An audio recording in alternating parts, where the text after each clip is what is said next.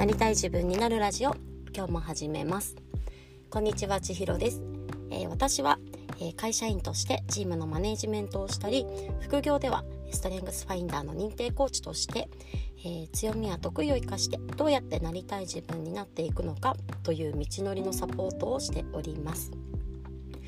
でこのラジオでは私自身がもっと楽しくもっと自由に私らしく、えー、自分の人生をデザインしていくための試行錯誤や学びについてお話をしております。えー、今日はですね日曜日の朝なんですけれども、えー、先ほどランニングに行って帰ってきてシャワーを浴びたら、え夫が起きていたので車の中であのこのラジオを録音しているんですけれどもなんか絶妙になんか息が荒いというか呼吸が続きにくくて声のボリューム調整ができない。なんか難しくって変な取り取り方音声の入り方をしていたら申し訳ありません、えー、今日ランニングしていたらもういろんなところから金木犀の香りがしてきました。もうそんな季節なんだなと思いながらこの季節の金木犀の香りってすっごくなんかセンチメンタルになるというか なんか感情にグッとくるなーなんて思いながら、えー、ランニングをしておりました。で今日のお話なんですけれども、えー、感情と理性感情と理理性について 2回言っちゃった。あのちょっと最近ぐるぐるっと考えていることをお話ししてみたいなというふうに思います。さらに積んどくの紹介もします。書籍紹介ってなんか読んだおすすめの本とかじゃないんだって感じなんですけど次に読もうとしている本もなぜか紹介したいと思っていますでですねあのこの感情と理性とかねあの最近いろいろ考えてるんですよ。っていうのはあのどうやったら伝えたいポイントがちゃんと相手に伝わるんだろうっていうのをね、あの考えています。で一つ明らかだなというふうに思っているのはあの喜びとか嬉しいとか楽しいとかそういう気持ちを伝えたい時ってあるじゃないですか。一緒にこの喜びを分かち合いたいみたいな時。例えばどういう時だろうね。もう本当に極論ですけど出産した時ってめっちゃ私感情が変にまあね出産前も壮絶だったからっていうのもありますけどめちゃめちゃ感情がなんか変に感極まるというか高ぶっててでその時ってその高ぶった感情をもう何も考えないでストレートにそのまま表現しちゃいますよねなんかこれをなんか涙こらえようとかなんか喜ばないようにしなきゃみたいな気持ちって一切働かないと思うんですね。でそういうその内から湧き出る感情をそのままありのまま表現していくことっていうのはその共感というかねその喜びを一緒に誰かと分かち合うってなった時にあの必要なことだなっていうふうに思ってるんです。なのであの感情喜びを伝えたいとか楽しかったことを伝えたいとかってした時にあのよくあるのがこれ話術の問題かもしれないんですけどあの時これがあってめちゃめちゃ嬉しかったみたいなことをその嬉しい気持ちを持ってるその時じゃなくって後々になってからこういうことがあってこういうことがあってこういうことがあったからこんなに嬉しかったっていうのをあの何て言うんだろうな整理して伝えようと思って伝えると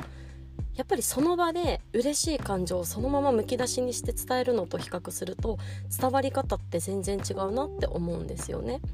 なのでこの嬉しい気持ちとか楽しい気持ちとかこの気持ちを共有したいとか分かち合いたいとか伝えたいっていう風になった時にはその場でその気持ちを感じている時にありのまま伝えるその場でっていうのがポイントになってるなっていうのはものすごく感じています。じゃあ逆にその場で伝わらないって思って私が最近悩んでいるのはこう怒りとかうーんなんかもどかしさとかそういうなんか共感したい感情じゃないところなんですよね。でこれなんで伝わらないのかっていうか何が伝わって何が伝わらないのかっていう部分なんですけれどももともと私はですねこの怒ってることとかなんか悲しいと思ってることとかあんまり自分の中に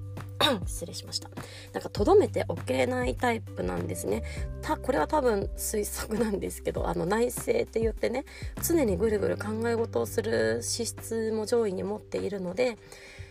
あの苦しくなっちゃうんですよ。この悲しいとか怒ってるとかそういう感情を自分に留めたままにするともうずっとそれ考えちゃってとらわれてしまいそうになるのでなのでできるだけその場で一貫い手放したいからあの伝えたいとか出しておきたいみたいなことがあるなっていうふうに思ってるんですね。なので、まあ、夫婦喧嘩とか意見のすれ違いとか夫に対して感情的になることってまあ今までね当たり前のように数多くあるんですけれども比較的その時の感情をその場で伝えるっていうのをしてきたなっていうふうに思っています。でこれでねその場の感情をその場で伝えることで何ができるのかというとその感情を相手に伝えることはできると思います。めっちゃ怒ってるなとかめちゃめちゃ悲しんでるとかその怒っているという気持ちや悲しんでいるという気持ちそのものは伝わると思うんですよね。でもこの感情をありのまま伝えながら、うんと、何に怒っててどうしてほしいのかっていう部分をいくら伝えたとしても怒ってることは伝わるけどなんで怒ってるのかとかじゃあどうしてほしいと思ってるのかっていうポイントってちゃんと伝わってない気がするなっていうのがすごくあるんです。なのでこの変わってほしい気持ちとかか変わってほしいっていうのもねちょっと変かもしれないんですけどあの何が嫌だと思っていてこうしてほしかったっていう気持ちとかうん何に悲しみを感じていてこれをしてほしくないっていう気持ちとかがあるわけですよね。こっちはその怒ってる理由とか悲しんでる理由があるわけでその理由とかその改善案みたいなものもいつも一緒に伝えているつもりではあるんですけれども、まあ、どうしても感情しか伝わってない感じがする。なのでそこで必要なのはその感情をありのまま発散するようなその場でその感情が高ぶってる時にそのまま伝えるのではなくって時間を置いて、うんと、理性的に話す必要があるのかなっていうのを、まあ、感じています。でそうなった時にあの時間が経ってからあの時どうして欲しかったのかとか何に起こっていて私は何を感じていてどうして欲しかったのかっていうのを伝えるっていうことにおいてなんかでそのねどうやって伝えたらいいんだろうとかどうやったら伝わるんだろうその本当の意味で。っていうことをちょっとね最近ずっと考えているんですよねこれあの答えがない今日のお話なのでもしいいアイデアがあったら是非教えていただきたいんですけれどもまとにかく感情ありのまま伝えるというのは感情はものすごく伝わるけれども